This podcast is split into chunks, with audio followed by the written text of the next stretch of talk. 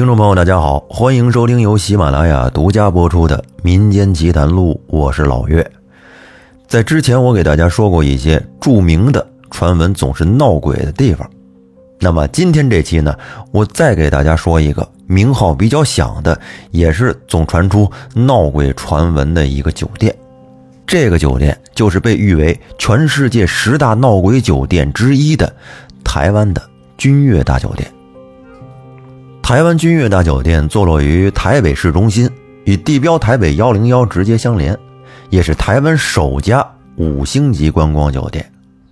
这家酒店一共有二十七层，八百五十间客房，九个西餐厅，可以算得上是台湾最豪华的酒店之一了。它在一九九零年开业，开始的时候呢，名字不叫这个，叫台北凯悦大酒店。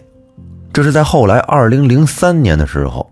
改名为了台北君悦大酒店，这家酒店下榻过的名人呢，那是非常多。你比如说，美国前总统克林顿、黎明镐、女神宋慧乔，还有前段时间佩洛西窜台入住的就是这个台北君悦大酒店。但是，就是这么一个豪华的大酒店，却总是能传出一些闹鬼的传闻。在一九九零年的时候。这个酒店刚刚开业，员工们当时都很兴奋呀。那时候大酒店可是台北的标志性建筑，高级的装潢、富丽堂皇的大厅，还有舒适的客房。在这样的环境下工作，那员工都会有一种不由自主的自豪感啊。但是这种氛围并没有持续多久，就被一个员工身上的诡异事件给打破了。那是有一天凌晨一点左右。酒店的一位男员工正跟走廊里巡视呢，他突然间就感觉他背后啊，好像亮起了一道光。然后他下意识的扭头一看，原来是自己身后的电梯门自己打开了。但是奇怪的是，门里边并没有人。他觉得有可能是哪个客人按错了吧。咱们坐电梯的时候也有按错的时候，有的电梯啊，它就有那种功能。你比如说，你去九层，你不小心按到了六层，你一直按着六层那个钮，它那个亮灯的那个钮啊，它可以自己关上。但是有的电梯就不行了，你只要是按亮了，它这个电梯就必须得上那一层。哎，这个员工就想着呀，可能是有人按错了，就看着这个电梯门啊，缓缓的就关上了，然后电梯去到了六层。哦，这可能是六层的客人按的，哎，员工没多想就休息去了。但是怪事儿从这儿就开始传来了。几天之后，凌晨三点，这个时候通常已经不会有客人来了，只剩几名前台值班的人。突然啊，酒店大堂的电梯门就开了，然后又缓缓的关上了，但是电梯里边没有人。然后，只见电梯一直上升，又一次的来到了酒店的六层。如果说六层的客人想要出去，那么为什么会在一层打开关上，电梯来到六层就不动了呢？应该不是六层的客人想要下楼，有可能是电梯出了故障。哎，员工就是这么想啊，安慰自己。第二天，一位职工就和经理反映了这个电梯的怪事儿。经理说：“啊，你跟我扯啥呢？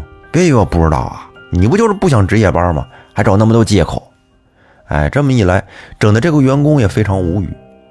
但是为了保险起见呀，经理还是找来维修人员检修了电梯。经过一番检查之后，发现电梯没有任何故障。员工们也确实觉得可能是自己胆子太小了，有点小题大做了，也就没有当回事儿。不过，让他们没想到的是，这仅仅只是个开始。又是一天深夜，酒店的一名值班员工接到了六层客人打来的投诉电话，说：“你们酒店怎么回事啊？大半夜的，怎么还有人在走廊吵闹呢？这吵吵把火的，还让不让人休息了？你们赶快上来看看吧。”接到电话之后，员工就赶紧上六楼查看。结果到了六层之后，一看。楼道里是安静的很，连一只蚊子都没有。客人竟然说有人吵闹，员工就想，是不是隔壁间或者是楼上楼下在说话，声音比较大呀？客人就以为是走廊的人，于是呢，就回去给客人回电话说：“我们上去查看过了，走廊里没有人，非常安静，您休息吧。”可是到了第二天早上退房的时候，六层的客人都反映说，昨晚非常吵，甚至还有人在走廊里恶作剧敲他们的门。但是他们打开门之后，却什么人也没有。这一系列的怪事儿都发生在六层，一时间流言四起。更恐怖的还在后面。有一天深夜，一名客人穿着自己的睡衣，慌慌张张的就跑进了酒店的大堂，和酒店的员工说：“有人半夜闯进了自己的房间。”安保人员可以说是时时刻刻都在巡逻，怎么会有人闯进他的房间呢？这个女客人说：“晚上她正睡着呢，然后不自觉地翻了个身，这睁眼一看，突然看到一个男人穿着军装，就站在自己的床边，盯着自己看。这个女客人赶紧夺门而出，就来到了酒店大厅，告诉了员工这个情况。员工一听这事儿可不得了啊，于是便很快的带着这个女客人回到他自己的房间去检查。”但是到那儿之后，却发现房间里什么人都没有，房门也没有破门而入的痕迹。这件事之后，君悦酒店闹鬼的事情就愈演愈烈，很多员工都跟这儿害怕了，都想辞职，不跟这儿干了。再干下去，哪天没准小命都没了。经理一看，这么下去也不是个事儿啊。然后他就想了一个激励的办法，他跟员工提议说：“如果有人愿意去六层住一晚的话，酒店就会奖励一大笔奖金。你看这谁不喜欢钱呢？可以说重金之下必有勇夫。这时候，很多刚进酒店的员工就跃跃欲试。那这么豪华的客房可不是什么时候都可以住的，那住一晚上得多少钱呢？”就算没有奖金，免费住一晚上，那也是赚着了。你想啊，那柔软的床，干净的卧室，哎，这个时候，酒店的一位男职工比较踊跃，说：“我来，我去住。”其实他的心里啊，也是有一点怕怕的。当他入住到了六楼的一个客房之后，到了晚上，他真是都不敢睡觉啊。当时钟。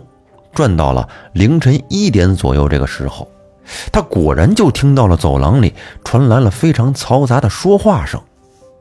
他赶紧去打开门一看，却发现什么也没有。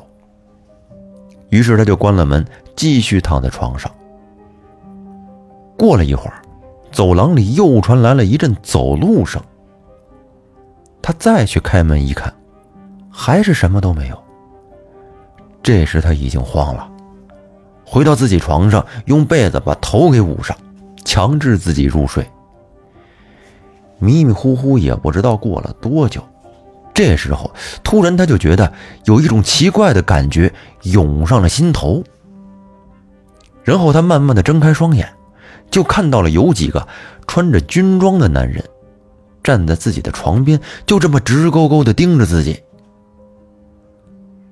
到了第二天早上。酒店其他几位员工就去看自己的那个同事怎么还不出来呀？到房间里去检查，进屋之后就发现那名员工已经瘫软在床上，失去了知觉。然后几个同事就赶紧把他送到了医院。经过一番检查，还好没什么大碍，就是受了点惊吓。那酒店的灵异事件到这儿可是还没有结束。到了二零零一年的时候，韩国女星金贤正来台湾参加金钟奖颁奖典礼，当时呢就挑选了全台湾最豪华的这个君悦酒店。刚到的第一天晚上，因为旅途比较疲惫，金贤正早早的就睡下了。也不知道过了多久，他突然就听到了电视机里的响声。之后呢，就看这电视机突然就打开了。一开始他还以为是自己睡觉的时候不小心按到了遥控器的按键呢，所以他就拿起遥控器把电视给关上了，继续睡觉。可是没过一会儿，这电视又开了，他就想这电视机是不是坏了？这怎么回事啊？干脆啊，老子去把插头给你拔了，看你还开不开？哎，把插头拔了之后，电视机闭了，他又重新躺回去。这时候还没有进入睡眠，他就出现了一种鬼压床的感觉。他的意识还是非常清醒的，但是就是四肢无法动弹。而幸好这个时候他的经纪人来了，哎，这个鬼压床啊，一旦有外力借助，人就可以很容易的清醒过来。起了之后，金贤正就跟经纪人说：“咱不住了，赶紧走，这地儿啊，真不是好地方。”后来，君悦酒店是接二连三的出现灵异事件，也严重的影响了酒店的客源。再后来，酒店还找到了非常著名的密宗凌云法师，画了两道符贴在酒店大堂。酒店方面一直是极力否认闹鬼的。酒店还解释说，大堂的这两道符实际上是因为和凌云法师的私人关系非常好，于是呢就画了两道招财符。哎，这是送给老板做开业的贺礼。可是，尽管这么解释也有道理，但是架不住这传闻愈演愈烈呀。那酒店的这两道符似乎就是在映射着“此地无银三百两”。后来，酒店就干脆把这两道符给换成了人像，而且还是一个超级写实的艺术品。创作者给这个人像起名叫“站岗”。如果你不仔细看呢，基本都看不出来是个假人。不过据说啊，台北君悦大酒店所在地曾经是日据时期的刑场，当时被行刑的有很多人死去之后呢，无人认领，就草草的掩埋了。直到一九三七年的时候，政府收购了这一片地，用于兴建陆军仓库，还有兵工厂。到了一九八零年的时候，兵工厂迁址到其他地方。很多大师都说，台北的信义区是很多死者往生的地方，这个地方很容易产生聚灵。而且还有传闻，日本人建兵工厂的时候就有闹鬼的传闻。你比如说，这里建房子的时候，工人总会无缘无故的跌倒，还有这挖土机突然就停了。即使在兵工厂建造完之后，这里难以解释的现象。也从来没有停止过。关于台北君悦大酒店呀，我没有去过，台湾我也没去过。讲讲的这些都是江湖传闻嘛，不知道听众朋友您有没有去过台湾，并且住过君悦大酒店呢？您可以把入住时的一些感受啊，在评论区里面分享一下。我觉得呀，像节目里说的这些，毕竟都是一些小概率事件，大部分住客应该都感觉不到什么。那这期节目咱们就先说到这儿吧。如果大家还想听其他的一些闹鬼圣地，咱们在之后的节目接着讲。感谢您的收听，再见。